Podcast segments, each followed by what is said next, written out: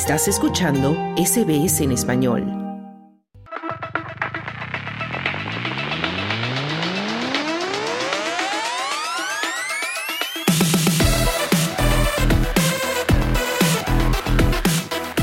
Y abrimos un espacio ahora para los deportes con nuestra compañera Mar Díaz. Muy buenas tardes, Mar, y bienvenida nuevamente.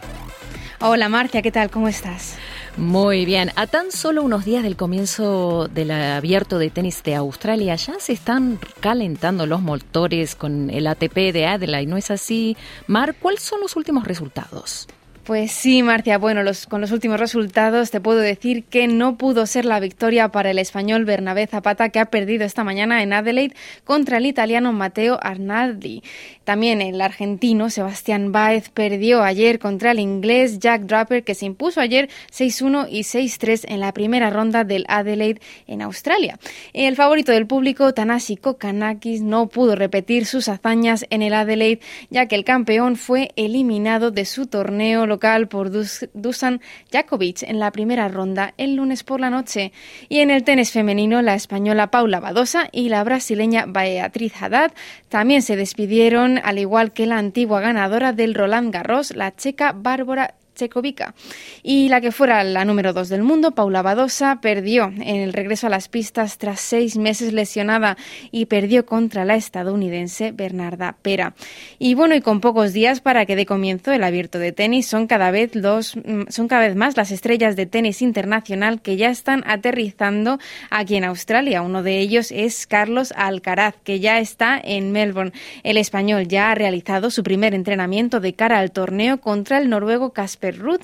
Los dos tenistas volverán a verse las caras este viernes en una exhibición organizada por Tenis Australia. Muy bien, Mari. Continuamos o pasamos del tenis, vamos al fútbol con los resultados de la Copa del Rey, porque hay malas noticias para el Villarreal. Pues sí, Marcia, porque el Villarreal ha caído eliminado en la Copa del Rey ante Unionistas de Salamanca en el cierre de los 16 avos de final de la Copa del Rey. El modesto equipo salmantino se impuso 7-6 en la tanda de penales después de un empate 1-1. El Villarreal se convierte en el tercer y último equipo de primera división en caer esta ronda. Los otros dos fueron el Betis y Las Palmas. El Betis perdió 1-0 ante el Alavés en el único duelo de la ronda entre equipos de primera división, mientras que Las Palmas sucumbió 2 en el campo del Tenerife. Y para cerrar el espacio mar, nos vamos ahora al Rally Dakar 2024 de Arabia Saudita, porque el brasileño Lucas Moraes está de celebración. Pues sí, Marcia, porque el piloto se convirtió ayer en el primer brasileño en ganar una etapa en la clasificación de coches en la historia del Dakar. Lucas Moraes, que lidera la Armada Toyota, se impuso por un estrecho margen en la tercera etapa de coches con nueve segundos de ventaja sobre el sueco Matías Ekström, que pilota con Audi.